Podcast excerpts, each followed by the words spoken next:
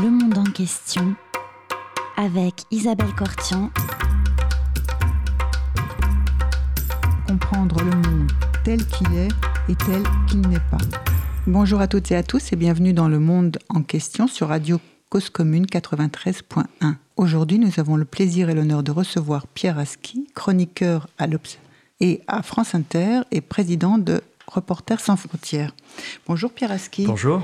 Alors, chroniqueur à l'Obs, chroniqueur à France Inter et président de, Reporters sans frontières. Oui, mais ça ne dit pas encore euh, tout sur vous parce qu'aujourd'hui on parle beaucoup d'un film que vous venez de faire, euh, Liu Xiaobo, l'homme qui a défié Pékin, et on en parle beaucoup de ce film qui a été projeté la semaine dernière sur Arte à l'occasion effectivement de, de l'anniversaire euh, des massacres du, dans la nuit du 3 au 4, juin. juin place Tiananmen et dans les environs de la place Tiananmen. Est-ce que vous pouvez nous raconter un peu comment, dans quelles circonstances vous avez euh, fait ce film, miraculeusement retrouvé euh, ces, enregistrements qui avaient été utilisés une première fois lors des Jeux Olympiques, enfin dans la préparation?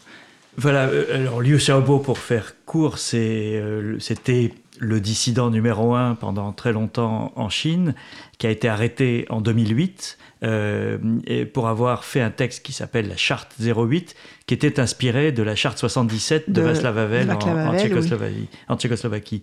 Et il a été condamné à 11 ans de prison. En 2010, il a eu le prix Nobel de la paix. Tout à fait, qui n'a pas pu alors qu'il était en prison. Donc le prix Nobel a été remis à, une chaise vide à Oslo. Et il est mort en 2017 avant d'avoir terminé sa peine, donc il était encore en prison euh, d'un cancer euh, du foie. Et euh, le, personnage est, je trouve, sa, vie et, son parcours résument la, trajectoire de la Chine des 30-40 dernières années. il est de cette première génération qui est entré à l'université après la révolution culturelle, après la mort de Mao, donc dans une Chine qui s'ouvrait. Qui s'ouvre au euh, monde. Il est devenu un, brillant critique littéraire, intellectuel, euh, euh, qui cassait un peu les codes dans les années 80. Oui, il écrit, il écrit beaucoup. Voilà, et il y a le tournant de sa vie, c'est le mouvement de Tiananmen. Tiananmen, c'est un, c'est un moment clé dans, dans l'histoire de la Chine, parce que c'est le moment où la Chine choisit entre deux voies. D'un côté, les réformes politiques, la possible démocratisation comme le demandaient les étudiants, et comme le désirait Hu Yaobang, donc, euh, dont, la, dont, la, mort a déclenché tous les événements. Le 15 avril, oui, 1989. Euh, avait été euh, limogé deux ans auparavant sur une, une pression des durs du régime. Donc les étudiants se mobilisent pour sa mémoire, ça devient un mouvement massif euh, de contestation et de, de, demande de la démocratie. Qui dépasse euh, simplement les, étudiants. Enfin, oui, qui dépasse d'une part la, mémoire de Hu Yaobang, qui devient une contestation générale, et puis qui a un soutien massif de la population.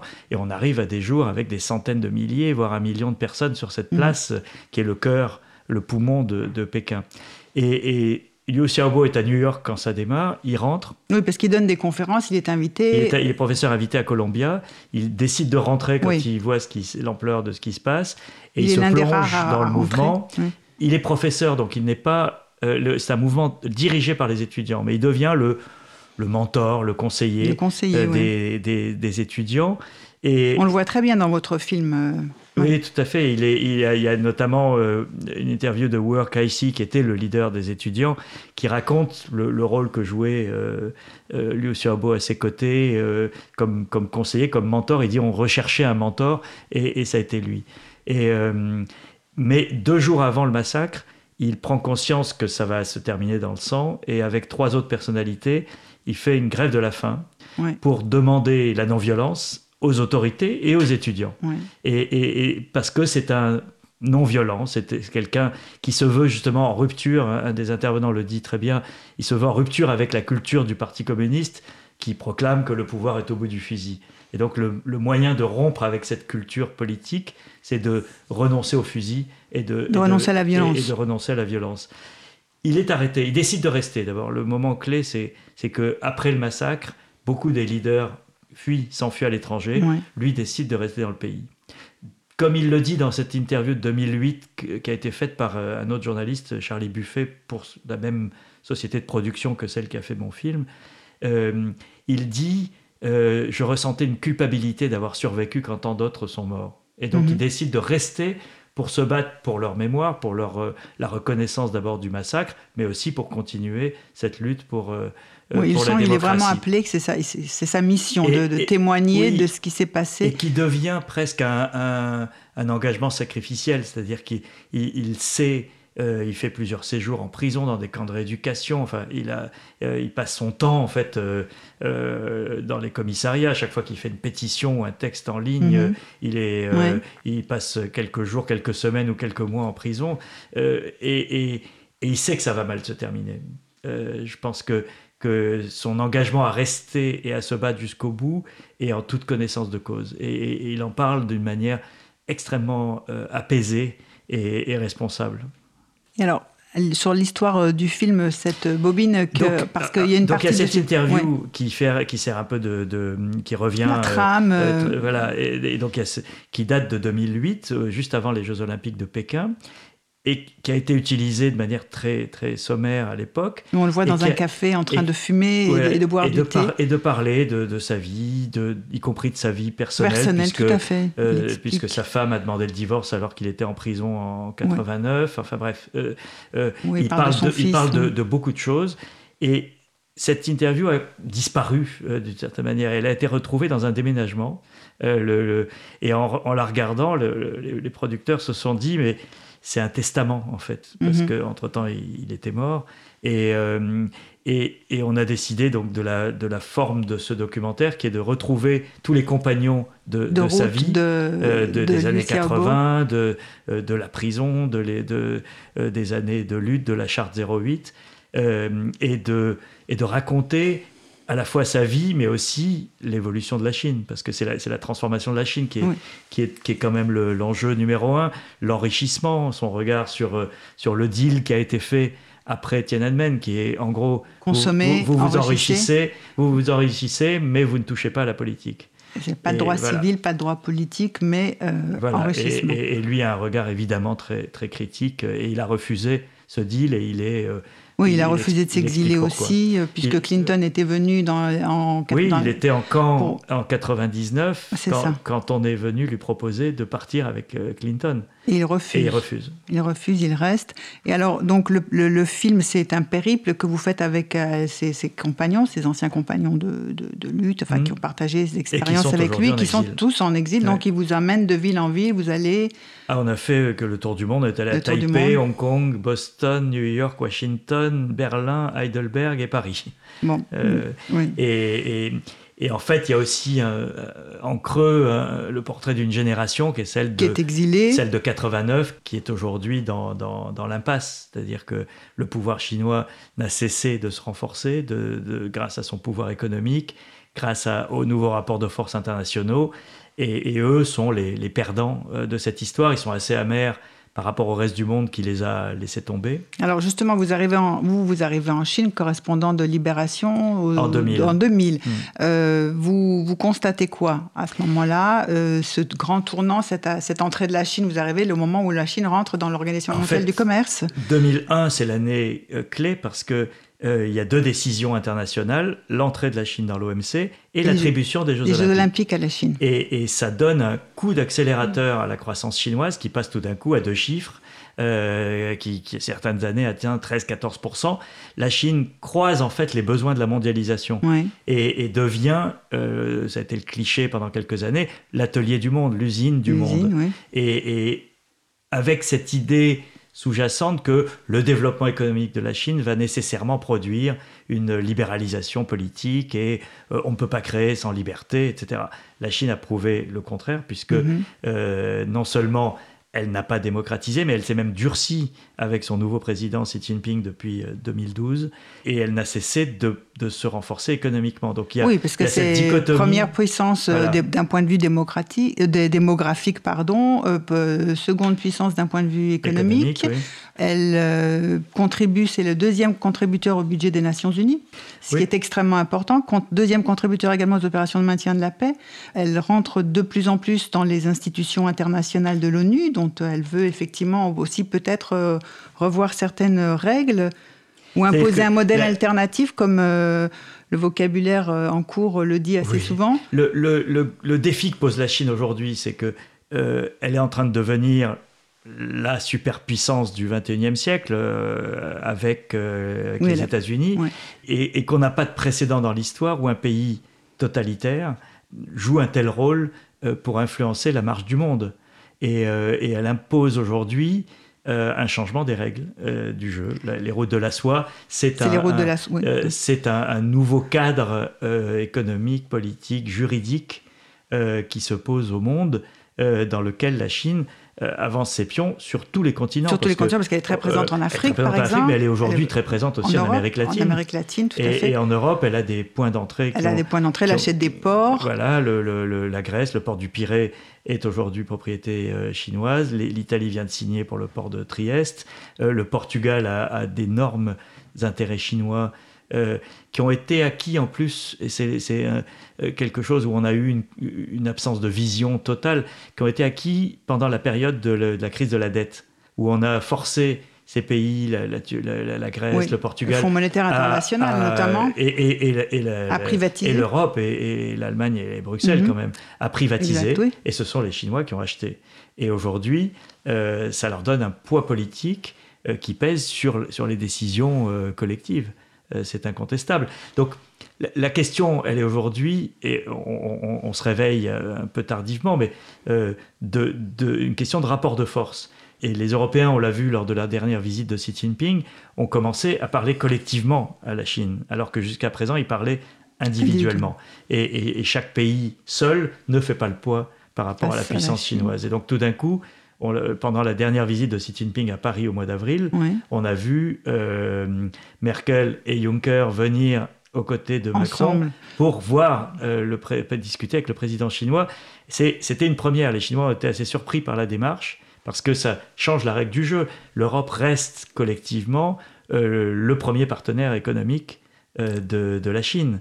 Et donc, elle, et comme elle est en guerre commerciale avec les États-Unis, elle ne peut pas se permettre de, de, se fâcher avec tout le monde. Donc tout d'un coup, elle redevient gentille avec l'Europe. Sur les États-Unis, justement, ils essayent quand même euh, de freiner un petit peu euh, la, prédominance chinoise. Oui, mais ils le font à, la méthode de Trump, c'est-à-dire euh, d'abord de manière unilatérale américaine, alors que si les États-Unis étaient venus voir les Européens en disant on va aller devant l'OMC pour mettre en cause un certain nombre de pratiques chinoises, changer la règle du jeu, etc., les Européens auraient certainement accepté, sauf que ce n'est pas la vision de Donald Trump, qui ne veut plus entendre parler de ces organisations euh, multilatérales. Oui, et qui se retire aussi de l'ONU, qui favorise... Et la, nature a horreur du vide, et c'est la Chine, qui, la le Chine qui veut prendre la présidence de la FAO. Et, Trump, aujourd'hui, est en train à mon avis, de, de commettre une erreur fatale, c'est qu'il essaye de désengager les deux mondes. Et donc, on, va vers une situation où il y aura le monde de la technologie chinoise et le monde de la technologie occidentale, et chacun devra choisir son camp. Et ça me semble une erreur totale parce que on ne fait qu'accentuer le, nationalisme chinois, qui est aujourd'hui le vrai moteur euh, du Parti communiste, euh, euh, et, à, créer un empire qui n'en sera que plus puissant, parce qu'il a déjà une partie du monde qui lui est sinon acquise euh, au moins où il a de l'influence. Et, ce partage du monde entre Américains et Chinois euh, nous place, nous, Européens, dans une position terrible parce que l'Europe aujourd'hui n'est pas en mesure de vraiment peser. Et, soit euh, l'Europe se réunit et, de nouveau se met à avoir une position cohérente politique, soit elle deviendra l'objet ou le sujet ou le, le, jouet de, de, ces rivalités entre superpuissances. Mais est-ce que c'est pas justement l'alliance de la Chine à la Syrie et à la Russie qui détermine ses choix trumpiens euh, Je ne crois pas, non. Je pense que c'est euh, la technologie qui, aujourd'hui, dicte les choix de, Trump. la Chine est devenue une puissance technologique. Il y, a, il y a 15 ans, 20 ans, le, tout le monde disait dans les colloques et les conférences internationales, la Chine, oui, oui, copie. et puis c'est des produits de, qualité. c'est nous qui sommes le, le, cœur de l'innovation. La recherche, c'est nous. Aujourd'hui, D'ailleurs, il s'est passé la même chose avec le Japon 30 ans plus tôt, où on disait le Japon copie, puis le Japon est devenu une, une vraie puissance. Et puis les dragons aussi, on disait aussi qu'ils copiaient. Et, et c'est ce qui se passe avec la Chine aujourd'hui. On le voit sur le dossier le plus chaud en ce moment, c'est la 5G. C'est le, cas de Huawei, euh, cette entreprise chinoise qui, en, l'espace de 15 ans, est devenue le numéro un de l'équipementier télécom et, a un coup d'avance sur la 5G, qui est la, technologie clé de, des voitures connectées, des objets connectés, de, de, de l'intelligence artificielle. Et donc, c'est ça qui aujourd'hui, les Américains ne peuvent pas supporter euh, l'idée qu'un pays les dépasse en technologie. Mm. Et vous savez, il se passe exactement la même chose que ce qui s'était passé dans les années 50 avec le lancement du Spoutnik. on, parle d'ailleurs d'un effet Spoutnik, c'est devenu une expression. Les, Américains ont eu un choc lorsque l'URSS a lancé le premier euh, engin bah, mis en ils Étaient carrément en retard. Ils étaient carrément en retard par rapport à l'Union soviétique. Ils n'avaient pas le renseignement qui leur permettait de voir que les soviétiques avançaient très vite sur ce plan-là. Et il y a eu deux décisions qui ont été prises par euh, les Américains à cette époque. La création de la NASA, donc, euh, qui s'occupe mmh. de la conquête spatiale, euh, et l'autre, c'est un organisme qu'on connaît beaucoup moins bien qui s'appelle la DARPA. La DARPA est un organisme public qui est doté de milliards de dollars de budget et dont le boulot, c'est de garder un coup d'avance dans ce qu'on appelle les technologies de rupture, c'est-à-dire les technologies qui vont, mettre, qui vont faire la différence dans les armements de demain ou dans les, euh, les, produits de consommation de demain. Et, c'est là que tout d'un coup, la Chine est en train de, de, euh, menacer cette avance technologique américaine et que Trump euh, veut protéger, mais il le fait, à mon avis, d'une manière extrêmement maladroite et, et, contre-productive, mais ça s'appuie aujourd'hui, ce que fait Trump vis-à-vis de la Chine s'appuie sur un assez large consensus américain. Même les démocrates sont euh, derrière lui sur ce point-là. Et donc il y a, y a un enjeu euh, qui va définir en gros la, la, situation internationale des 15-20 prochaines années. Merci. Mm. Monsieur Aski, juste avant de lancer l'intermède musical, j'avais une question. Qu'est-ce qu'exactement une dictature démocratique populaire? Euh, la, Chine est un cas relativement nouveau. Quand on parle de dictature, en général, on pense euh, euh, à des gens qui rasent les murs, à la mm. au règne de la terreur et à, et à un État euh, policier et, et, qui se résume quand même largement à cette dimension policière. on, a plein, on a plein d'exemples dans l'histoire du XXe siècle. ce que la Chine, là où la Chine innove et, et change, y compris les concepts, c'est que on a toujours la surveillance, on a la répression, on a un État totalitaire, et on a un État qui a une réussite économique qui sort des centaines de millions de personnes. Qui est quand même très impressionnante. Qui sort des centaines de millions de personnes de la pauvreté et qui transforme tout ça en une société ludique. C'est le, le, grand paradoxe, c'est que vous allez en Chine aujourd'hui, vous allez parler à des jeunes, ils n'ont pas le sentiment de vivre, dans, de vivre dans une dictature, ils ont le sentiment de vivre dans un, dans un pays qui leur offre des opportunités exceptionnelles, y compris de divertissement. Euh, L'Internet chinois, c'est un grand paradoxe. Euh, il est censuré et nous on voit surtout la, dimension censure. Et c'est vrai, elle, elle, existe. Mais les, jeunes Chinois de, 20 ans aujourd'hui, ils n'ont pas le sentiment d'être dans un, Internet amputé parce qu'il y a une richesse de contenu, euh, de, de, variété de, choses sur Internet en Chine qui est absolument phénoménal. Ils sont extrêmement innovants, extrêmement euh, productifs, en sachant très bien où sont les lignes rouges à ne pas franchir. Donc un jeune de 20 ans aujourd'hui en Chine, il n'a pas le sentiment de vivre euh, dans un monde euh, qui le, qui, l'oppresse et qui, le, qui l'empêche. Au contraire, il a des opportunités économiques formidables et il vit dans un monde de divertissement. C'est, c'est un paradoxe extraordinaire. Ce qui fait que euh, on, est frappé, les gens qui vont en Chine aujourd'hui, reviennent en vous disant, mais euh, oh, vous nous dites que, c'est une dictature, mais c'est pas du tout ça. Euh, j'ai vu les gens, terrasse des cafés, ils parlent, ils s'amusent, ils on consomme. voilà. Et, c'est hyper trompeur parce que le, il y a ces deux pieds dans, dans c'est, un, un système. C'est une liberté de consommation en réalité. Pouvoir d'achat. Et... Oui, c'est un monde qui, euh, qui a compris et, ils ont fait d'une certaine manière l'analyse de l'échec de l'URSS. Mm. Euh, pourquoi mm. euh, l'URSS, le Parti communiste soviétique, s'est écroulé Parce qu'il n'y avait pas de classe moyenne, il n'y avait pas de, de, consommation. enfin, il y avait des pénuries permanentes de produits. Les gens n'avaient rien à perdre.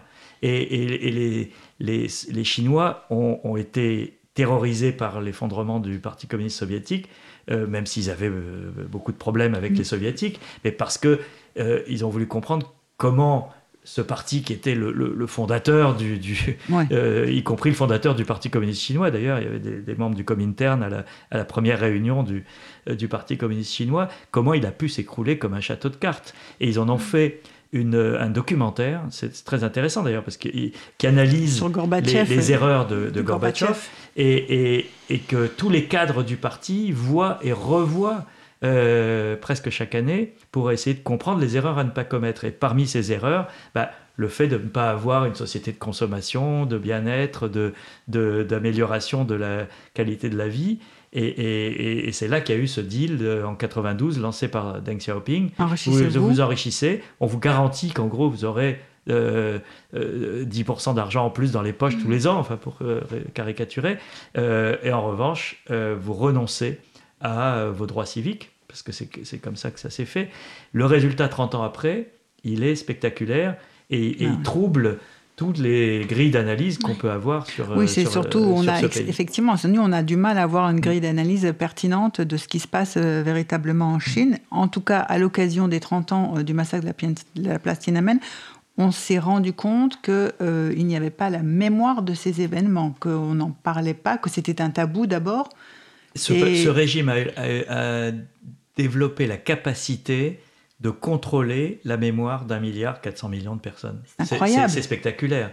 Euh, et donc aussi bien le nom de Liu Xiaobo euh, que les, événements, de Tiananmen eux-mêmes euh, ne sont pas connus de, la jeunesse chinoise pour deux raisons. Un, c'est introuvable, évidemment, ça n'est pas dans le système éducatif, ni, pas dans les livres ni, sur Internet, etc et les parents qui ont vécu cette période s'autocensurent et n'en parlent pas à leurs enfants hmm. pour les protéger. Parce que c'est dangereux d'avoir cette mémoire. Et, donc pour euh, euh, leur permettre de, vivre euh, et d'être adaptés à cette société, d'avoir leur place, qui est une société très compétitive. on ne leur en parle pas. Et, c'était déjà le cas avec la génération précédente, avec la révolution culturelle. Les, la génération précédentes qui avaient vécu les horreurs de la révolution culturelle n'en avaient pas parlé à, leurs enfants. Donc il y a des, des, sortes d'amnésie cyclique pour chaque génération, enfin, oui, avec... sur la révolution culturelle. Alors, et puis, euh, amnésie à mon avis temporaire, c'est-à-dire que cette mémoire, elle existe quelque part, elle n'a pas disparu de la mhm. surface de mais la Terre. Mais elle est surtout à l'étranger? Euh, Mais y compris même en Chine, il y a, il y a par exemple un, des, euh, toute une école d'historiens populaires indépendant. Euh, moi, je connais un, ancien euh, professeur qui fait des films sur des, épisodes de l'histoire de Chine qui sont euh, menacés d'oubli. Mhm. Et, il a, et donc, il, il, a fait toute une série de films qui ne, sont, qui ne peuvent pas être vus en Chine. mais qui existent et qui un jour, et c'est ça son idée, c'est qu'il est en train de faire une mémoire qui un jour, peut-être dans 10 ans, peut-être dans, dans 100 ans, personne ne sait quand, mais sera disponible et, cette mémoire ne disparaîtra pas. Alors à propos de mémoire, nous vous proposons une pause musicale. Oui, Pierre Aski tout à l'heure suggérait en off que l'on écoute Nothing to My Name de Tzu qui est... Euh... Pierre Aski se chante. Oui. C'est le père du rock euh, chinois et cette chanson a été interprétée sur la place Tiananmen en 89 et elle était un peu l'hymne de la jeunesse. Moi je l'ai vu chanter euh, devant des, des, Chinois qui connaissaient les paroles par cœur. Euh, voilà, aujourd'hui, on ne pourrait pas faire ça. Euh, mais c'était il y a, a 15-17 ans. et la génération 89, elle a grandi avec cette chanson. Merci.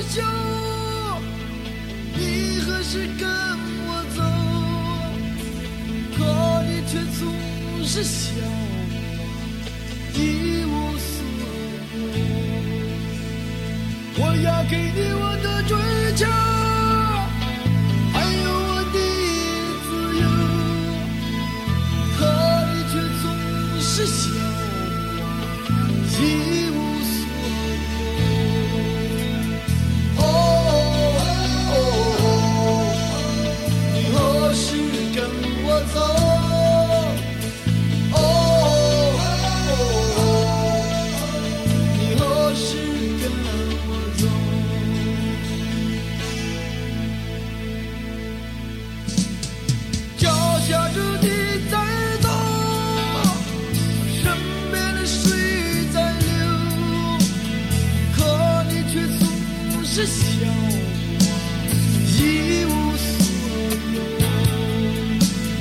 为何你总笑得迷人？为何我总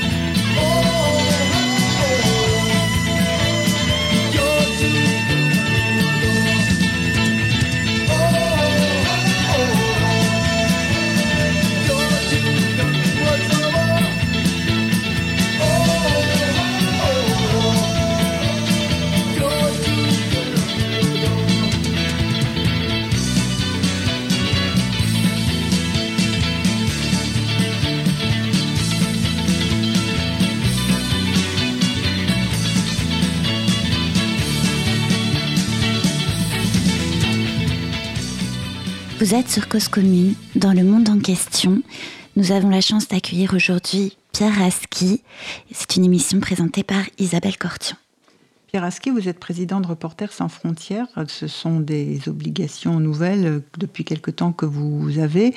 Euh, Est-ce que vous pouvez nous parler de ce que ça veut dire être président de Reporters sans frontières et montrer que, en tant que journaliste aussi, profession que vous avez beaucoup exercée, désormais, vous avez un champ euh, sur euh, l'ensemble de la profession de ce monde de journaliste, de ce qui arrive au journalisme aujourd'hui dans le monde, Pour moi, c'est une organisation euh, vitale aujourd'hui parce que plus que jamais. plus, plus que jamais parce que les menaces sur la liberté de la presse sont de plusieurs ordres. Euh, traditionnellement, euh, quand RSF euh, euh, s'est fondé, euh, il s'agissait de défendre des journalistes persécutés dans des pays autoritaires, etc. Un journaliste est, emprisonné en Turquie, euh, on va le, défendre, défendre son journal. Euh, euh, ou otage, ou otage, ou otage, il y a les, otages au Liban, les, campagnes, etc.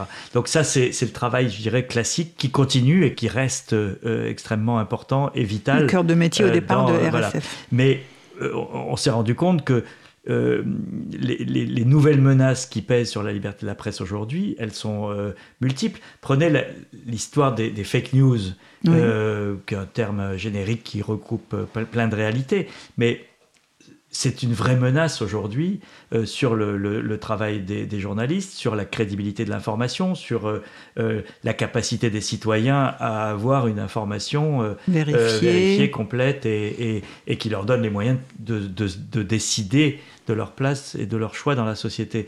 Et donc, une organisation comme RSF ne pouvait pas rester à l'écart d'un problème comme celui-là. Donc, il y a un, travail qui est mené actuellement pour essayer de définir comment euh, vis-à-vis des plateformes que sont euh, Facebook, Google, euh, etc., on, peut trouver des moyens de parade contre ce phénomène. On, voit bien aujourd'hui que la légitimité même du travail de journaliste est remise en question dans un certain nombre de secteurs, etc. Donc il y a une réflexion et une, action qui doit être menée tous azimuts et pas simplement sur l'aspect le plus euh, visible euh, et, spectaculaire que serait euh, la répression contre les journalistes eux-mêmes.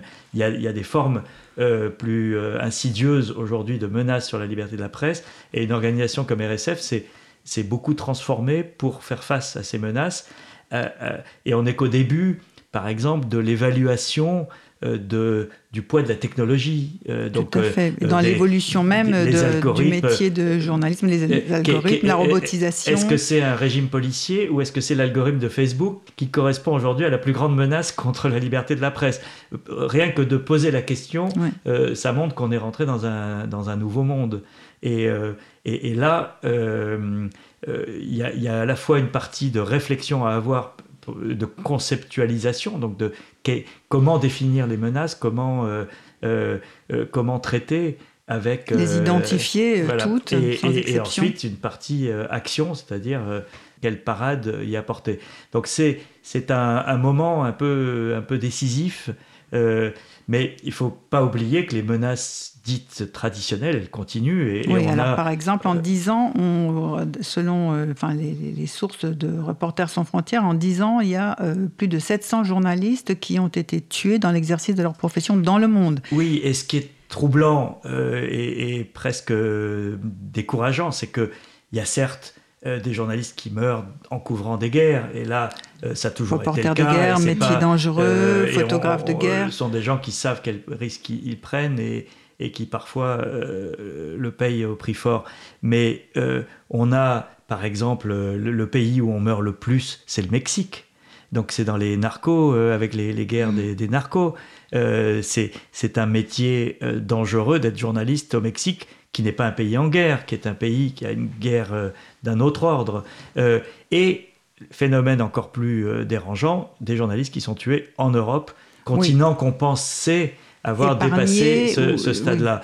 Et lorsque Daphné Caruana Galizia a été assassinée à Malte en 2017, ça a été le signal euh, le plus inquiétant parce que euh, elle est morte dans un attentat à la voiture piégée, en sortant de chez elle. Euh, Ce qui est quand même, enfin c'est. Ben oui, c'est lourd, c'est lourd, très, très lourd. On et, et six mois plus tard, Jan Kuciak et sa compagne assassinés en Slovaquie. De, début 2018, pour, pour, lui. Mais pour, ce qui est extrêmement intéressant, c'est de voir les conséquences de ces actes.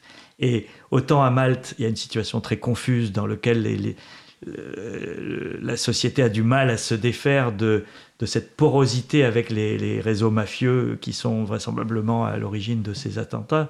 Euh, en Slovaquie, il y a eu une vraie euh, prise de conscience au sein de la société.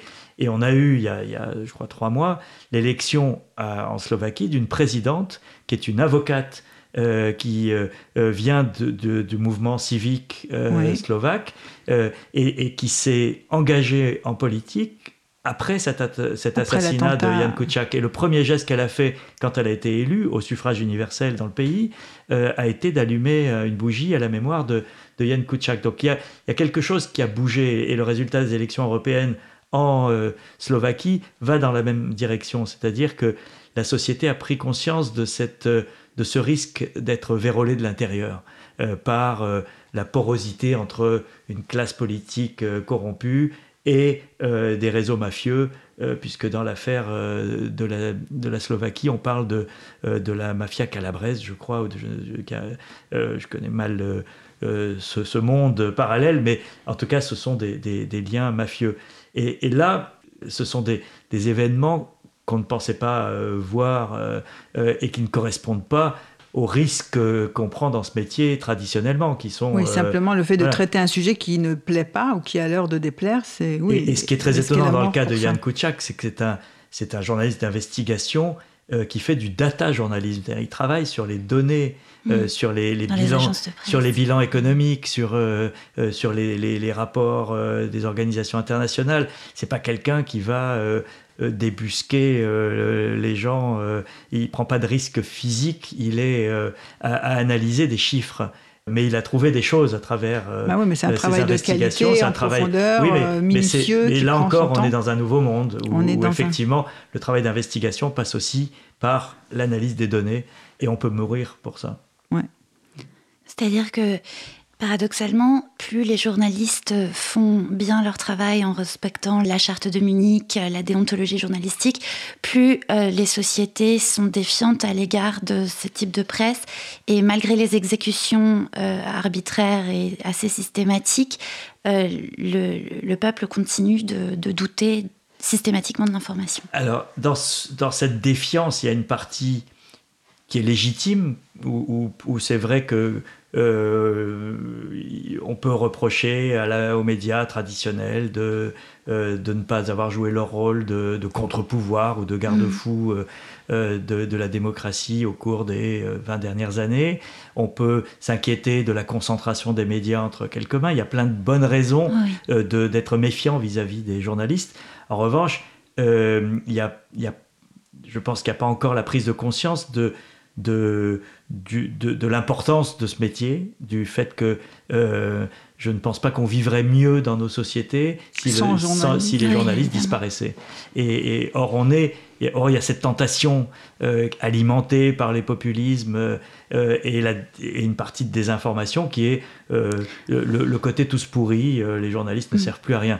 D'ailleurs, le terme fake news dont vous parliez tout à l'heure avait été inventé par Trump. Et, il est, il est, c'est ça qui est le paradoxe, c'est qu'il est retourné par Trump contre les, les, journalistes. Le New York Times c'est fake news, le CNN fake news, etc. mais ce qui est quand même aussi vital et, euh, je voudrais rappeler deux trois choses qui se sont passées au cours des dernières années.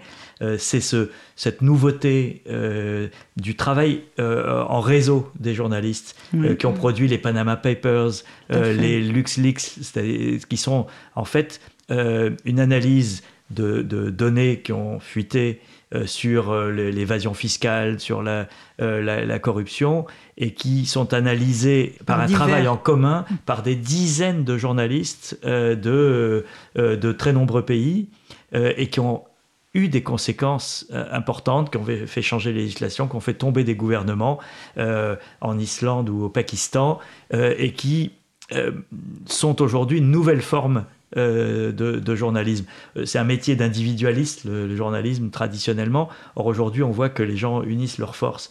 Et, dans le cas de, de l'assassinat... produire une information de qualité. Oui, et qui, et qui a, et qui, euh, a une utilité sociale incontestable, parce que la lutte contre l'évasion fiscale, personne ne mm. va nier qu'elle soit indispensable. Et ce travail journalistique participe de la réaction de la société à, à ce, euh, ce fléau euh, absolu qu'est l'évasion fiscale.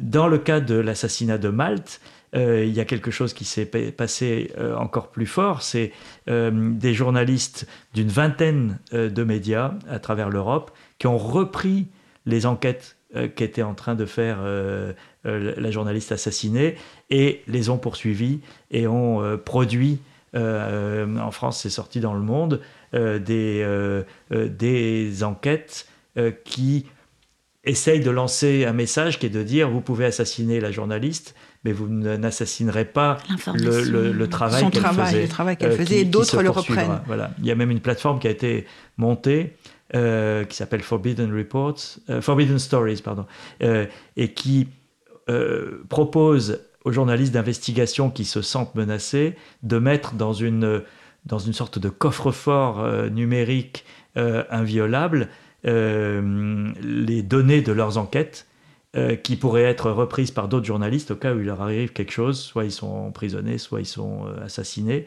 euh, pour être sûr que leurs enquêtes ne sont pas interrompues. Ce qui est, une autre manière de dire ça sert à rien d'assassiner ce journaliste puisque son enquête se poursuivra. Et, et- elle sera reprise aussi longtemps qu'il le faudra par d'autres journalistes. Donc c'est, un, un- euh, de nouvelles formes euh, de, de combat pour la liberté de la presse où les gens unissent leurs forces face à des, des adversaires qui sont euh, eux aussi extrêmement puissants. Et euh, vous assistez euh, aussi à des procès de journalistes emprisonnés? Oui, alors moi j'ai, je, me suis, je suis rentré dans une opération de, de solidarité avec des journalistes turcs euh, qui a été montée par la SCAM, qui est une société d'auteurs euh, en France, et qui a proposé à une vingtaine de, euh, journalistes ou d'écrivains français de parrainer un prisonnier politique, écrivain ou journaliste en Turquie. Donc moi, je me suis retrouvé parrain de, entre guillemets, de Ahmet Altan, qui est un auteur, journaliste et écrivain, romancier aussi, turc bien connu. Euh, et j'ai assisté à son procès en, en novembre 2017 à Istanbul, euh, qui était une caricature de procès, euh, au cours duquel il a été condamné trois fois à la prison à vie. Euh, vu qu'il a plus de 60 ans, l'idée c'est qu'il termine ses jours en prison après une, une- une parodie de, de procès. Son frère était également jugé, mais son frère a été libéré, Libéré, après, une, oui. après une décision de la Cour suprême. Mais Ahmed Altan, lui, est toujours en, en détention aujourd'hui. Il a écrit des textes incroyables depuis sa cellule. D'abord des textes euh, qui sont sortis dans la, presse et un livre qui, je pense, euh, sera prochainement traduit en français euh, et qui sont d'une force incroyable de la part d'un homme qui a effectivement toutes les chances, sauf changement politique majeur au cours des prochaines années, de, rester longtemps derrière les barreaux. Il a été rédacteur en chef de- du journal Taraf. Oui, tout à fait. Oui. Et puis, effectivement, c'est un écrivain connu, une figure très connue dans la société c'est- civile. Ses romans sont traduits Son en roman, français oui, Actes chez Actes Sud. Sud. euh, Actes Sud et, publie euh, régulièrement, voilà, traduit régulièrement oui, ses livres. Tout à fait. Est-ce que c'est l'assassinat de Hrant Dink qui a inauguré cette euh, tradition d'exécution des... Elle existait Des avant. journalistes. Les journalistes Oh oui, je pense que c'est une longue histoire. hein. C'est euh, vous avez euh, Anna Politkovskaya en Russie, vous en avez vous, vous avez une très longue liste de journalistes assassinés dans le monde. Euh, euh, Un la- nouveau la- film à faire. la, la- la seule nouveauté, comme je disais, c'est que, euh, c'est que ça vient au cœur de l'Union européenne euh, et, et- et- et- et un reflet de la porosité entre les, les, euh, les systèmes Système politique, politiques et, système, euh, et- et- économique, et- euh. et les réseaux mafieux. Et c'est- hélas la seule vraie nouveauté en la matière. Le, le reste, les assassinats de, de journalistes sont, sont une constante de l'histoire, hélas. Alors j'aimerais qu'on parle désormais maintenant un peu de, de votre activité d'auteur. Parce que vous écrivez, vous avez écrit de nombreux livres, alors sur la Chine bien entendu, euh, euh, mais ça on comprend. Et puis vous avez écrit aussi un livre qui s'appelle Le droit au bonheur. Vous avez aussi écrit un livre sur Ben Gourion. Est-ce que vous pouvez euh, nous parler un peu de, de l'auteur que vous êtes? Écoutez, c'est le prolongement de, de ma vie de journaliste, hein, pour être euh, très clair. Euh, euh, j'ai écrit, j'ai été correspondant en Afrique du Sud à l'époque de l'apartheid. J'ai fait un livre qui s'appelle L'Afrique blanche Oui. en 1987, donc à l'époque où l'Afrique du Sud était encore sous le régime de l'apartheid. Ensuite, j'ai été correspondant à Jérusalem et effectivement, j'ai fait ce, ce, ce livre. Alors, c'était une commande de- des éditions Autrement qui avait créé une collection qui était basée sur le concept euh, sartrien de l'enfance d'un chef. Donc l'idée, c'était de s'intéresser aux années de formation et aux influences euh, des, euh, de, de- de ceux qui deviendraient par la suite Des des, grands des grands hommes, ou des grandes femmes ouais, euh, dans, dans l'histoire, mais de les prendre à un moment où, où, que- quelles ont été les, les, les lectures, les rencontres, les événements marquants de leur vie. Et, et donc, et c'était très intéressant parce que Ben Gurion euh, est né en Pologne. Oui, Euh, il, est, euh, il a vécu en Turquie. En Palest- oui, dans l'Empire ottoman Dans aussi, l'Empire, ouais. oui. Et il était à Salonique, par exemple. Il est, il, est, il est venu d'ailleurs à Salonique apprendre le turc avant d'aller faire des études à, à Istanbul. Et, et ensuite, il, il arrive en, en Palestine à l'époque du mandat britannique. Et, il, euh, et, et, et donc, à travers toute cette Oui, période. il apprend l'hébreu, puisque au départ, euh, Oui, il parle mais on voit, on, on voit la, la- la- la- la genèse de la formation euh, de cet homme. Et il y a notamment une rencontre incroyable euh, euh, qui est peu connue et, et que lui-même ne raconte pas dans ses mémoires parce que la partie polonaise de sa vie est, est totalement occultée. Euh, parce que c'est l'exil, c'est la, la diaspora, et, et, euh, et donc dans sa vie, elle commence vraiment pour lui Quand euh, il arrive en Palestine. Palestine.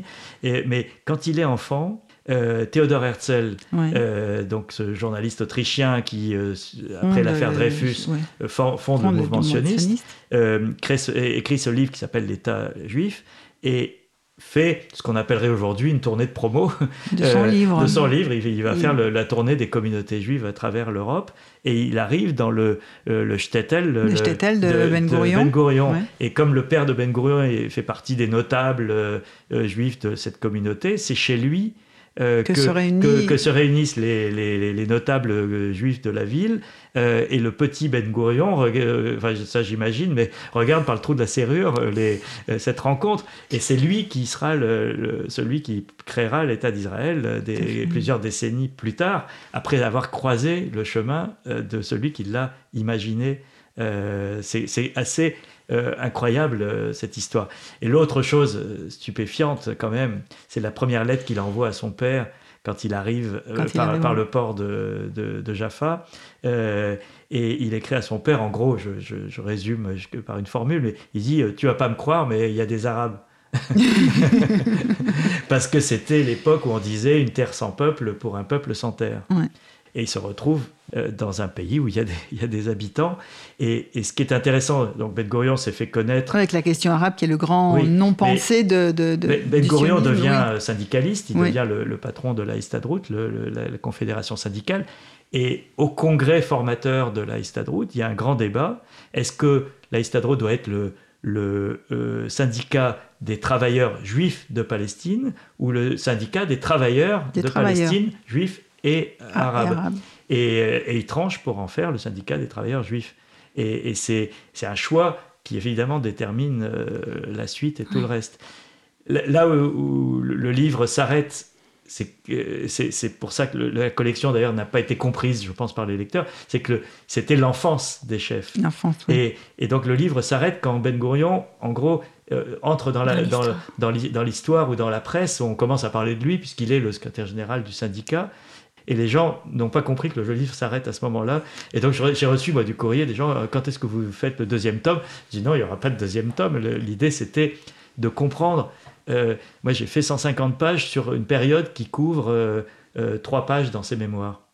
Et, Ouais. et c'est En en- gros, de sa naissance jusqu'à quel âge? jusqu'à jusqu'à 27 Bah, vingt- ans, 27 ans, ouais. quand il commence à être 30 ans, quoi. un peu connu. Et c'est et, euh, donc la collection a fait la même chose pour euh, Kennedy, euh, Martin Luther King, le Dalai Lama, le pape, etc. Oui, c'est Et la genèse, c'est l'enfance voilà. et l'éducation. Voilà, et, j'ai trouvé que c'était un, un très beau concept, mais qui n'a qui a pas été euh, compris. Mais voilà, donc ça, c'était, ce sont des choses que, qui, qui ont été des prolongements de mes postes. Et après, la Chine, effectivement, j'ai publié cinq ou six livres sur la Chine, où j'ai passé cinq ans et qui est un pays sur lequel je continue à, à travailler, qui me passionne. Donc, euh, la, la seule, euh, si, on, si on dit chercher l'erreur dans, dans ma bibliographie, euh, c'est le, le droit au bonheur, qui est un, un, un essai de... Un moment de respiration. voilà, où, où j'ai voulu mettre ensemble des, des, euh, des intuitions que je pouvais avoir à un moment sur euh, la. Voilà, il y a, il y a, deux- il y a trois ans maintenant. sur la transformation du monde. Et, et, en particulier aussi sur la France, sur laquelle je ne travaille pas théoriquement, et, mais j'ai eu à travers des lectures, à travers des expériences de voyage, etc., cette, ce sentiment qu'on était en train de créer un monde divergent. Euh, ce que les Gilets jaunes ont révélé euh, par la suite, c'est-à-dire en gros l'opposition entre euh, ce monde prospère des métropoles et le monde exclu, de plus en plus exclu, de l'extérieur des métropoles, donc le, ce qu'on appelait le périurbain, etc., et, et, qui a généré euh, le Brexit, Trump et, les Gilets jaunes, si on veut hmm. euh, aller un peu vite, euh, mais qu'il y, y, a des traits communs dans, dans, ces trois crises. Et j'ai fait un chapitre. Oui, une crise de, de la démocratie, du système démocratique. J'ai fait un chapitre sur, sur qui concerne aussi le métier de journalisme. J'ai fait un, chapitre sur cette question où je raconte notamment la transformation de la France par rapport à cette question. J'avais été frappé par euh, des, quelques rencontres en France qui, faisaient remonter ça. Et la dernière phrase de ce chapitre, on est en 2017, c'est alors on continue ou on attend l'explosion? Et, j'ai repensé à ça quand il y a eu les, gilets jaunes en me disant mais je j'avais pas prévu les gilets jaunes évidemment, mais en, croisant ce que je pouvais voir du monde, qui est mon, outil de travail, et euh, des rencontres et des, choses qui m'ont frappé dans la société française, je me suis dit, on, a, on, est, on est assis sur un, sur un problème et sur un volcan. Et euh, voilà, donc ce livre était un peu un cas à part dans, dans ma bibliographie qui est toujours lié à, euh, à mes expériences professionnelles, notamment par rapport à la Chine, qui est un pays qui est encore qui est pas méconnue parce que parce que la Chine est, occupe une place telle dans notre oui mais elle est mal connue quand même. Elle est mal connue. Elle est mal connue mal analysée et, et, et on a on a toujours on du mal a quelques idées reçues voilà, quelques beaucoup de préjugés beaucoup de clichés euh, soit c'est les visions anxiogènes soit mm. c'est l'indifférence soit mais c'est vrai que c'est un pays qui est très mal connu. On a du mal à se rendre compte de ce qui s'est passé ce qui s'est produit en voilà et, et on a intérêt à s'intéresser à la Chine avant qu'elle s'intéresse trop à nous. S'intéresse déjà à nous quand même. En tout cas, ce qui transpire des trois ouvrages que, que vous nous présentiez, c'est, c'est cet intérêt pour euh, la, poétique de la construction, pas à pas, des idées, des états, des, des courants de pensée, euh, ou, ou des, des, mécanismes qui bouleversent les sociétés. Bah, c'est surtout l'idée de, d'aller dans la complexité. Euh, je vais faire mon, mon quart d'heure euh, Edgar, Morin. Euh, mais, euh, non, mais c'est, c'est, euh, c'est l'idée que, que on, on, on, est dans un univers médiatique qui est tellement rapide, tellement dans l'émotion. on passe, tout de suite, on, passe, on passe d'une polémique à l'autre, une polémique dure d'un sujet à l'autre, une, demi-journée et, et, on s'en lasse et on passe à la suivante qu'on ne rentre plus, de, ou en tout cas pas assez, dans la complexité des, situations. Et moi, c'est ça qui m'intéresse, c'est que euh, en, moi, enfin, j'ai été correspondant trois fois dans ma vie, c'est-à-dire passer plusieurs années dans un pays euh, dans lequel euh, euh, j'achète mon pain, je, euh, mm. je, euh, je circule, je, je, rencontre, je vais au restaurant, écouter des concerts, etc. Et donc, on s'imprègne. ce qui est génial quand on est correspondant, parce que pour moi, c'est la forme la plus aboutie de ce métier, c'est que toutes les expériences de la vie quotidienne vous enrichissent sur la compréhension de, de, de, l'univers et de la manière dont, dont, les gens vivent, dont les gens euh, réagissent, dont les gens euh, s'aiment ou se battent. Et, euh, et, c'est ça qui est, qui est, passionnant. Et c'est ce, c'est ce que j'ai essayé de faire dans, dans ces livres. C'est ce que j'essaye de faire d'une certaine manière dans le temps limité d'une chronique. Mais ce que je fais sur France Inter, c'est d'essayer de... de j'ai un peu plus de temps qu'un papier radio classique. Et, et ça me permet de euh, bah, d'amener les gens à comprendre la complexité des situations. Euh, par exemple, euh, en ce moment, on parle beaucoup de, des manifestations de Hong Kong mhm. contre la Chine, contre une loi qui permet l'extradition de Hongkongais ou de, ou de toute personne d'ailleurs passant par Hong Kong vers la Chine, bah, c'est si on reste un état superficiel, on comprend rien à cette situation. Il y a une, une complexité à la fois historique, juridique, politique, euh, sur le statut de Hong Kong, sur l'histoire de Hong Kong, sur pourquoi il y a une différence entre les Hongkongais et, et la Chine continentale. Mais j'en ai fait, j'ai fait aussi une chronique sur l'impact de cette crise sur Taïwan, euh, qui, est, qui est l'un des points explosifs potentiels euh, de cette planète. il peut y avoir une, guerre mondiale aujourd'hui déclenchée par, les, par, par un faux pas à, Taïwan. Donc, et, et, à travers la crise de Hong Kong, on peut comprendre toutes les interactions régionales euh, qui font que cette zone est, une, des, poudrières de, la planète. Donc, euh, c'est ça qui est, intéressant parce que voilà, mais moi j'ai cette chance d'avoir eu ces expériences euh, de, vie dans ces pays, de, pouvoir rencontrer des gens, des acteurs, de, la vie politique, sociale, culturelle, etc. Et et de pouvoir le rendre euh, aujourd'hui à travers des livres ou des chroniques, euh, c'est à la fois le privilège de l'âge parce que j'ai euh, ça porte sur la durée, c'est-à-dire que quand, je suis retourné l'année dernière en Afrique du Sud, j'ai retrouvé des gens que je n'avais pas vus depuis 40 ans. Euh, et, j'ai retrouvé un homme, c'est pour un prochain livre d'ailleurs, qui ah. sortira l'année prochaine. Euh, Vous reviendrez nous en parler? J'ai retrouvé un homme qui était, euh, que j'ai connu comme syndicaliste, qui était un, un, marxiste blanc qui travaillait avec les syndicats noirs dans les années 70, donc à l'époque de la lutte anti-apartheid. Lorsque Mandela devient président, il devient ministre.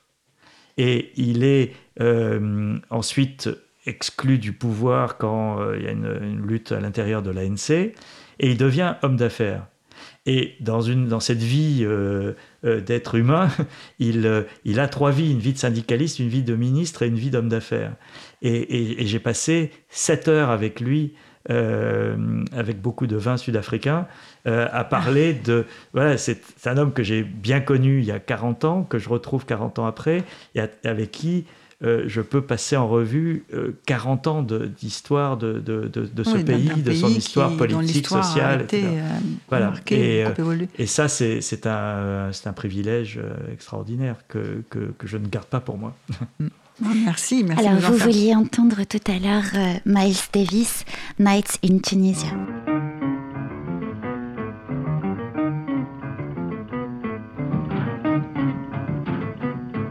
Cause commune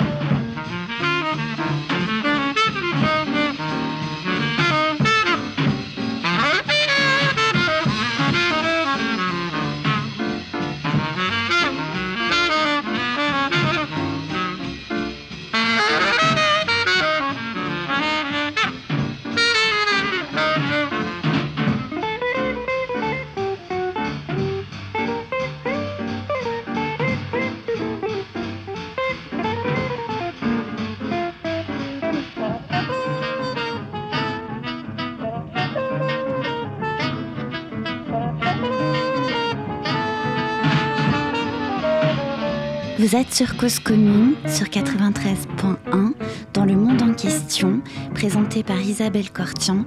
Nous avons la chance aujourd'hui d'accueillir Pierre Aski, journaliste spécialiste de la Chine, euh, président de RSF et également ancien patron de Rue 89.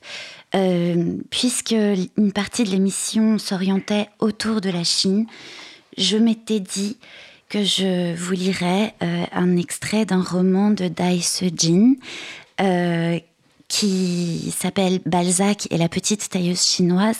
C'est un roman euh, de littérature francophone, mais bel et bien écrit par un ancien citoyen chinois qui a fait l'expérience aux premières loges de la révolution culturelle euh, amorcé par, euh, par Mao euh, en République populaire de Chine à partir des années 68. Je vais vous en lire deux pages que je vais essayer de brièvement commenter. Deux mots sur la rééducation.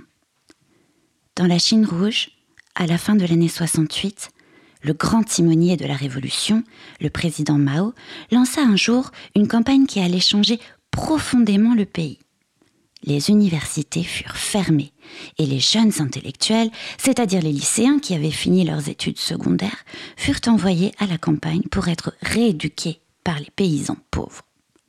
Quelques années plus tard, cette idée sans précédent inspira un autre leader révolutionnaire asiatique, un Cambodgien qui, plus ambitieux et plus radical encore, envoya toute la population de la capitale, vieux et jeunes confondus, à la campagne. La vraie raison qui poussa Mao Zedong à prendre cette décision restait obscure. Voulait-il en finir avec les gardes rouges, qui commençaient à échapper à son contrôle, ou était-ce la fantaisie d'un grand rêveur révolutionnaire désireux de créer une nouvelle génération? Personne ne sut jamais répondre à cette question. À l'époque, Luo et moi en discutâmes souvent en cachette, tels deux conspirateurs. Notre conclusion fut la suivante. Mao haïssait intellectuels. Nous n'étions ni les premiers ni les derniers des cobayes utilisés dans cette grande expérience humaine. Ce fut au début de l'année 1971 que nous arrivâmes dans cette maison sur pilotis, perdue au fin fond de la montagne, et que je jouais du violon pour le chef du village. Nous n'étions pas les plus malheureux non plus. Des millions de jeunes nous avaient précédés et des millions allaient nous succéder une seule chose ressemblait à ce que l'on appelle l'ironie du sort. Ni Luo, ni moi n'étions lycéens. Jamais nous n'avions eu la chance de nous asseoir dans une salle de classe de lycée. Nous avions simplement terminé nos trois années de collège quand on nous envoya dans la montagne comme si nous étions des intellectuels. Il était difficile de nous considérer sans délit d'imposture comme deux intellectuels, d'autant que les connaissances que nous avions acquises au collège étaient nulles entre 12 et 14 ans, nous attendîmes que la révolution se calmât et que rouvrit notre établissement. Mais quand nous y rentrâmes enfin, nous fûmes emplis de déception et d'amertume. Les cours de mathématiques étaient supprimés, de même que ceux de physique et de chimie. Les connaissances de base se limitant désormais à l'industrie et à l'agriculture. Sur les couvertures des manuels, on voyait un ouvrier coiffé d'une casquette qui brandissait un immense marteau avec des bras aussi gros que ceux de Stallone. À côté de celui, à côté de lui, se tenait une femme communiste déguisée en paysanne avec un foulard rouge sur la tête. Une plaisanterie vulgaire qui circulait alors entre les collégiens consistait à dire qu'elle s'était entouré la tête de sa serviette hygiénique. Ses manuels et le petit livre rouge de Mao restèrent plusieurs années durant notre seule source de connaissances intellectuelles. Tous les autres livres étaient interdits. Alors, deux mots sur la rééducation, comme s'ils étaient glissés incidemment. La rééducation désigne ici le programme de la révolution culturelle maoïste et on s'aperçoit rapidement que c'est l'exact contraire de l'instruction. Mao y est désigné par une périphrase autonomique, le grand timonier. Euh, le grand timonier de la Révolution, le timonier étant celui qui gouverne le navire. Et ce dernier lança un jour, un peu à la manière d'une lubie ou d'une folie anticulturaliste, euh, une idée sans précédent. Et les jeunes intellectuels qui sont ici placés entre guillemets ne sont jamais finalement que des élèves du secondaire, toute la jeunesse chinoise Et contrairement au programme annoncé, ces enfants ne seront rééduqués, si tant est que l'on puisse appeler cela de l'éducation, que par les hommes de Mao et non par des paysans, comme l'indiquait précédemment le programme. Dans le commentaire parenthétique, quelques années plus tard, cette idée sans précédent inspira un autre leader révolutionnaire asiatique, un Cambodgien plus ambitieux et radical. C'est évidemment de Pol Pot qu'il s'agit, à savoir ce dictateur qui, en 1976, fut à l'origine de la mort de plus d'un million de personnes. L'énoncé de cette idée sans précédent est, bien sûr teinté d'une ironie, cela va sans dire, tout comme la formule de grand rêveur révolutionnaire. Le fait que personne ne trouve de réponse à la question de la motivation de Mao vient souligner l'absurdité de la mesure. Quant à la comparaison du narrateur et de son camarade Luo, qui n'ont jamais que 14-15 ans au moment des faits, euh, et ils se comparent à des conspirateurs, eh bien cela suscite un effet comique et la conclusion des enfants, Mao haïssait les intellectuels, dont le choix du verbe haïr contient un sémantisme assez violent qui nous aide à nous représenter la Chine de l'époque. Dans le second paragraphe, le narrateur précise qu'ils furent des millions avant et après lui à subir le même sort. Ce parallélisme dans la construction de la phrase dit quelque chose de la dimension systématique de la mesure. Et arrive alors mon passage préféré, où nos fameux intellectuels confessent qu'ils sont alors tout simplement ignares et pour cause, fermeture des écoles durant la Révolution et suppression des livres à leur réouverture. Euh, Dai Sijin commence alors à une sorte d'ekphrasis, c'est-à-dire de description d'une œuvre d'art. Il fait donc l'ekphrasis de la couverture euh, du manuel de prescription. Et naît alors un comique de cette ekphrasis, comique de situation, euh, parce que cet ouvrier musclé rappelle tout bêtement Sylvester Stallone, soit l'égérie du capitalisme à nos jeunes enfants. Et la plaisanterie des enfants qui compare le fichu rouge de la de, la, de cette femme qui est déguisée en paysanne, donc un, une, valeur de paysannerie totalement artificielle. Euh, donc ce fichu sur la rouge comparé à une serviette hygiénique vient totalement démystifier le symbole de la révolution culturelle choisi par le fameux grand timonier de la révolution. Et l'œuvre de ce grand timonier, Mao, se résumera à la proposition simple de la fin. Tous les autres livres étaient interdits. Alors j'aime beaucoup cet extrait parce qu'ils ont dit beaucoup sur euh, la Chine de l'époque. Et euh, Dai Sejin est vraiment euh, un auteur très intéressant qui gagnerait à être connu. Il publie ce livre, Balzac et la petite tailleuse chinoise, en 2000, il me semble. ce livre va être traduit en 31 langues, mais ça n'est qu'en 2003 qu'il sera finalement traduit en chinois. Et le livre a également été adapté en film plus tard. Et Dai Sejin est également l'auteur d'autres romans que je vous conseille vivement. Je vous laisse la parole. Merci pour votre attention. Quel roman vous, vous aviez envie de nous conseiller, Pierre Aski? Alors, un roman chinois, là encore, euh, bah qui vient de sortir, qui s'appelle China Dream, euh, chez Flammarion Chez Flammarion, euh, l'éditeur français a gardé un titre euh, anglais.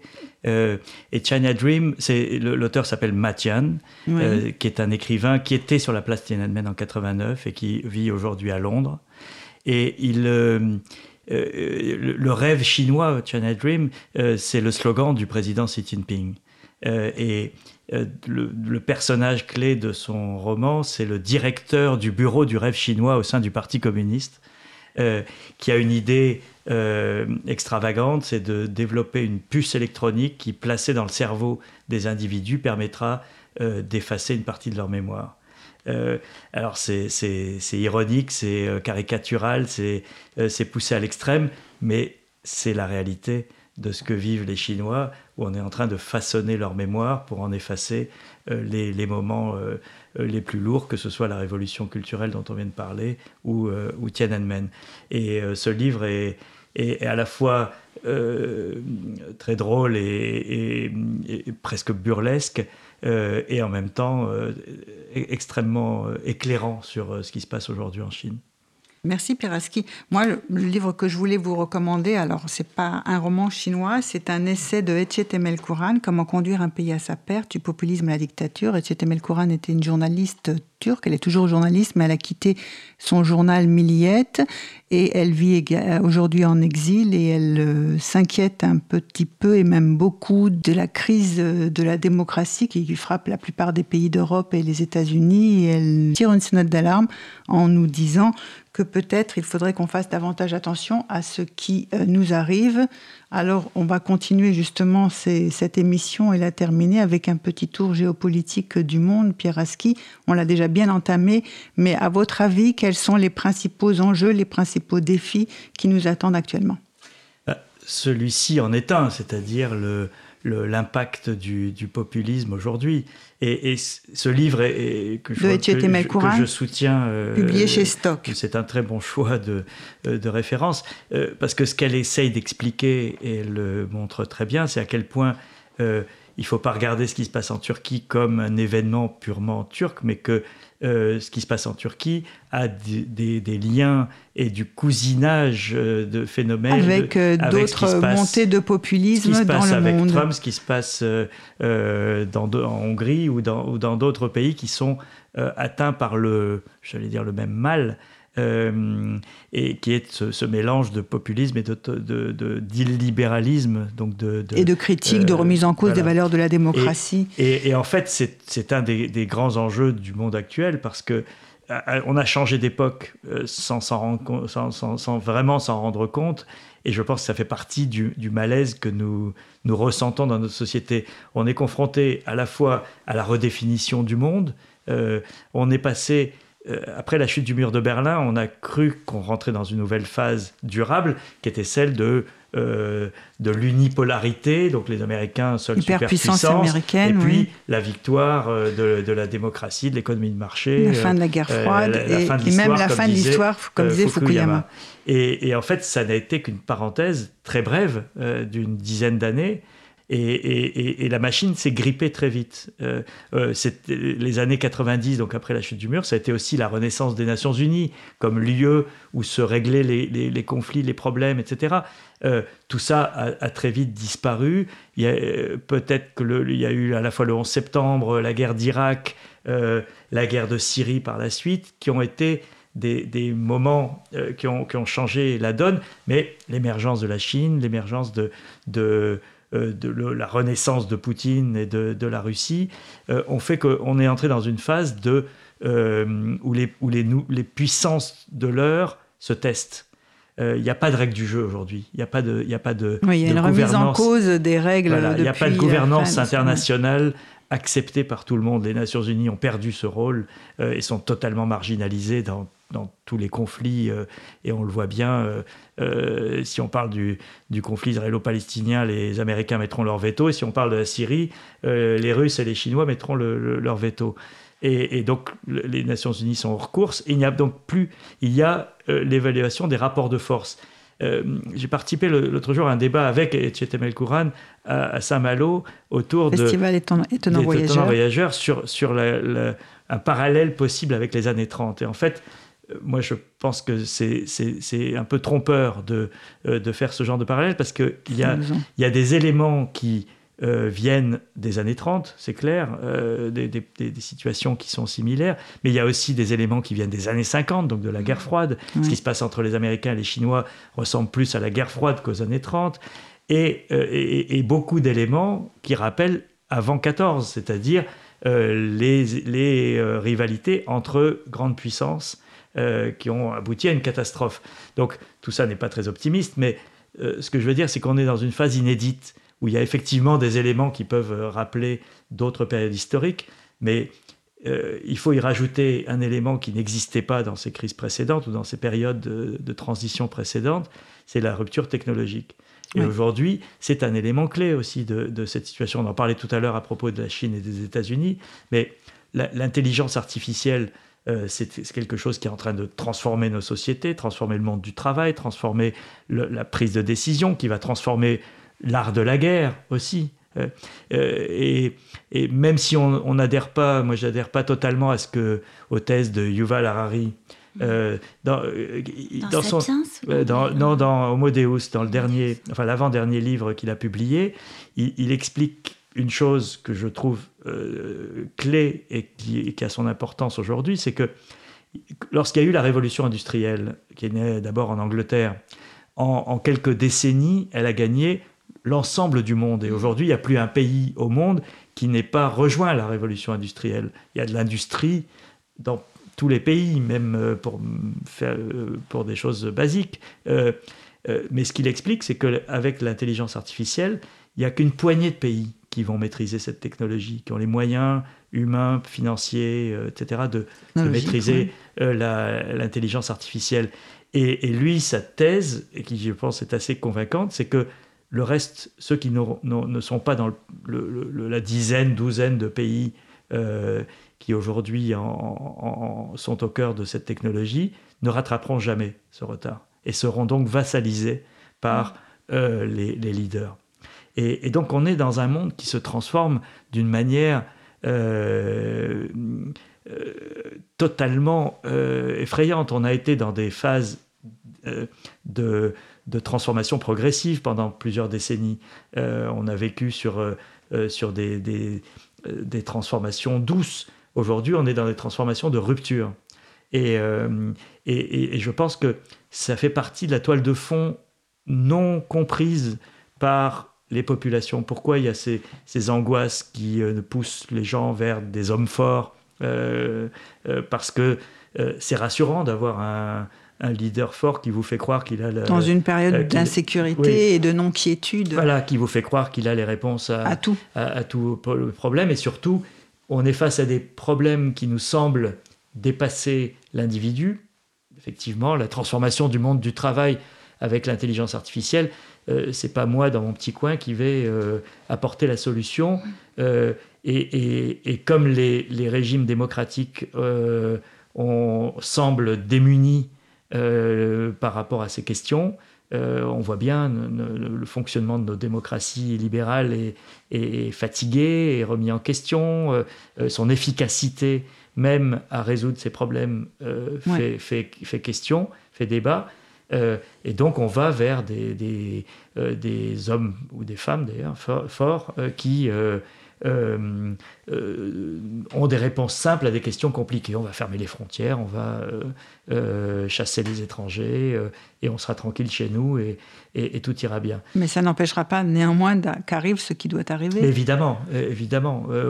Ou ce qui est en train de se passer, oui. Et, et c'est pour ça que la réponse alternative qui serait de dire, par exemple, on serait plus fort euh, avec une Europe unie euh, pour faire face à ces deux grands ensembles euh, qui nous veulent du mal aujourd'hui, que pourraient être les États-Unis et la Chine, ou Poutine à nos portes. Enfin bref, cette réponse-là, elle pourrait être convaincante. Et, en plus, on a des signes qui, par exemple, la manière dont euh, Madame Vestager, la commissaire européenne, a, tenu tête aux GAFA, à Apple ou à, Google en leur infligeant des, amendes, colossales, euh, montre que, le niveau européen est capable de, jouer un rôle face à des puissances qui sont absolument colossales aujourd'hui. Les, entreprises de technologie ont la taille et l'impact d'État. Euh, donc, mais cette réponse-là, elle n'est pas convaincante aujourd'hui pour une partie des opinions publiques parce que euh, parce qu'on on vient de traverser une décennie euh, catastrophique euh, pour l'Europe depuis, depuis la crise de 2008, depuis la crise financière de 2008, qui a fait perdre confiance en l'action publique et, dans les rouages de, de ce fonctionnement. Donc soit on se ressaisit très vite et on... et, d'une certaine manière, je trouvais que le résultat des élections européennes était assez encourageant puisqu'il n'y a pas eu la déferlante euh, populiste, qu'on annonçait. Euh, elle a été contrastée, elle a été réelle en, en Italie où Salvini a, gagné, elle, est réelle en Hongrie, elle, est, elle, a quelques points forts, mais elle a été un échec en, aux Pays-Bas, au Danemark, en, Autriche. Euh, en Allemagne, le vrai phénomène, c'était la montée des Verts et non pas l'AFD qui a fait moins bien à ses élections que les élections nationales de l'an dernier. Donc il y, y a, une situation politique qui reste encore, qui rend les choses encore possibles voilà, moi je, pense que euh, si on prend euh, tout dépend de la focale qu'on utilise pour, pour regarder le monde. Si on la regarde à, notre, à, un niveau étroit, on, peut, on, va en tirer des conclusions qui vont être effectivement qu'il faut se replier sur soi-même, sur son, son petit monde et, et, faire le gros dos en attendant que, que, que les, troubles de, de, la planète passent. Euh, avec le risque que, que ce soit une illusion totale et qu'on soit balayé par, par l'histoire.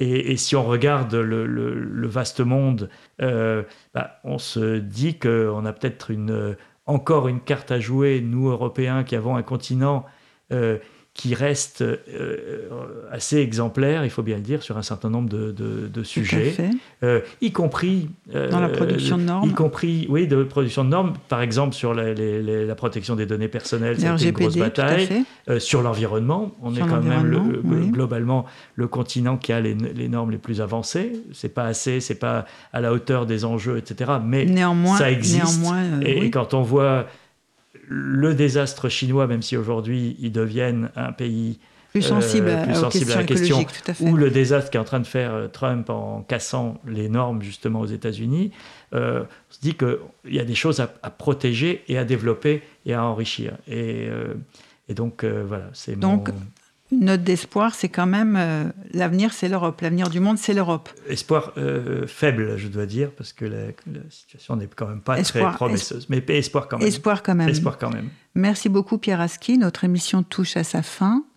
Merci à Quentin en régie. Merci Taline Cortian. Merci Pierre Aski. Et nous vous retrouvons très prochainement pour une prochaine émission. Le monde en question avec Isabelle Cortian comprendre le monde tel qu'il est et tel qu'il n'est pas.